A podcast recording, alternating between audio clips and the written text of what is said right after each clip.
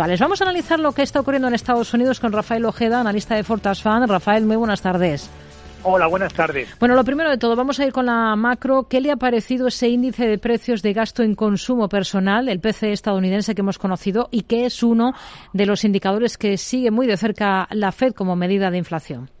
Bueno, pues el, dato es complicado y lo que viene a demostrar es lo que han dicho algunos consejeros de la Reserva Federal, que todavía les queda mucho trabajo por hacer. Yo creo que este dato da alas a que la Reserva Federal suba los tipos de interés de una manera agresiva durante más tiempo del que estaba previsto y probablemente acabe subiendo de 0,50 a 0,75 puntos básicos y al final las palabras de, algún gurú que aventura que probablemente nos podamos ir incluso un 6% de, de tipo director. Hmm. complicado, sí. Esto lo ha dicho en las últimas horas en la CNBC el consejero delegado de JP Morgan, Jamie Dimon, dice que la Fed ha perdido el control de los precios y que en efecto ve que incluso podría irse a esa cota eh, el del 6% en Estados Unidos los tipos. Creo que hay una diferencia. Todos mis respetos para Jerome Powell, pero creo que hemos perdido todo el control sobre la inflación y que las tasas de interés van a seguir subiendo un tiempo. Bueno, pues eh, son eh, algunos de los eh, comentarios de las interpretaciones de voces autorizadas, como decimos, el 6%, ahí ve los tipos de interés el consejero delegado de JP Morgan. Si hablamos de compañías, Rafael, tenemos que estar muy pendientes de Adobe. Está recortando hoy con fuerza. Dice Bloomberg que el Departamento de Justicia de Estados Unidos se ha preparado para bloquear el proyecto de adquisición de 20.000 millones de dólares del editor de Photoshop de Figma por parte de, Adobe. ¿Qué supondría esto si se confirma para Adobe?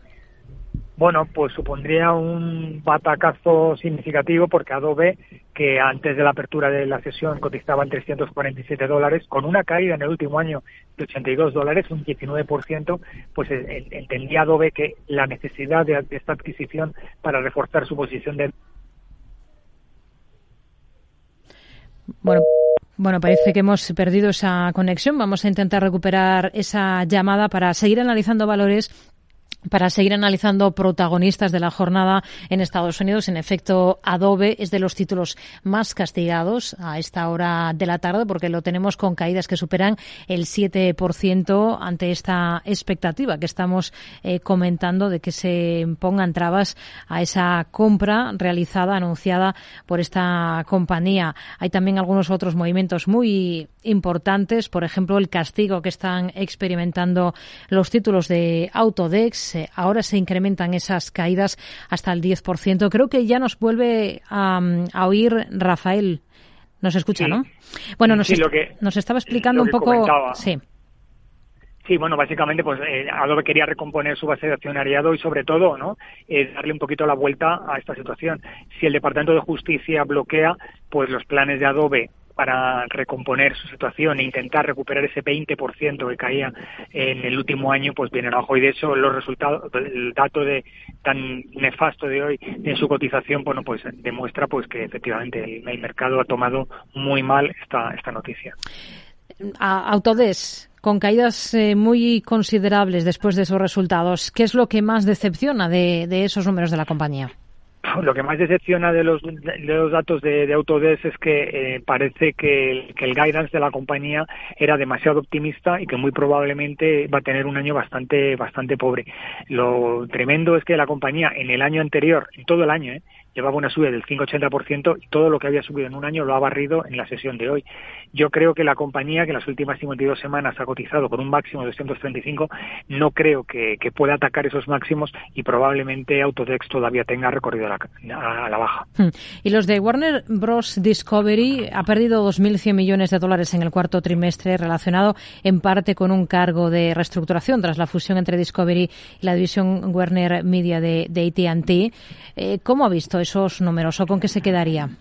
Hombre, yo me quedo con que Warner ha sido valiente. Es decir, esa, ese recorte era básicamente necesario porque lo que tienes que hacer en una situación como la que, tiene la compañía, que había caído un 44% en bolsa en el último año, pues tenía que buscar una solución y tiene que pasar por eso una reestructuración, recorte de costes, porque de esa manera intentar buscar rentabilidad.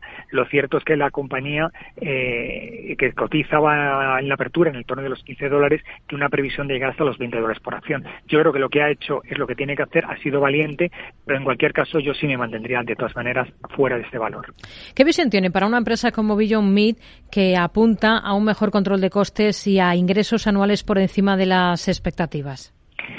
Bueno, pues un poco como, como Warner Bros. Tampoco te creas tú que le quedaba demasiado, demasiado que hacer, ¿no? Es decir, es que tiene que pegar un cambio radical, porque en el último año había caído en bolsa 63%, es decir, tiene que pegar un cambio radical y por tanto un, control de costes resultaba obvio y evidente que tenía que, realizarlo. También parte de un punto tan bajo que una mejora de sus perspectivas anuales pues también era bastante fácilmente conseguible.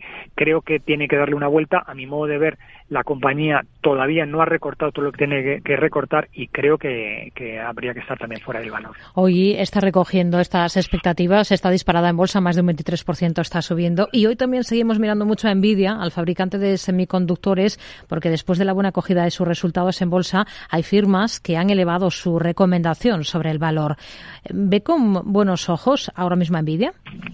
Yo sí la veo con buenos ojos, porque eh, su posición de dominio en, en, el sector de los semiconductores es bastante bastante considerable y yo creo que después del tremendo batacazo, toda la problemática que ha habido el año pasado, bueno, pues ha llegado un momento en el cual este, este sector pues tiene que reconducirse. Yo creo de hecho que la compañía que cotizaba en la apertura en torno de los 236 dólares por acción, pues puede puede incrementar esa, esa cotización. Lo que me preocupa es lo que ocurre con estas compañías. ¿no? Nvidia tiene un PER 100 que es un PER elevadísimo, pero en el fondo el telón de fondo de la compañía es realmente positivo. Nos quedamos con ello. Rafael Ojeda, analista de Fortas Fund. Gracias. Muy buenas tardes. Adiós, buenas tardes.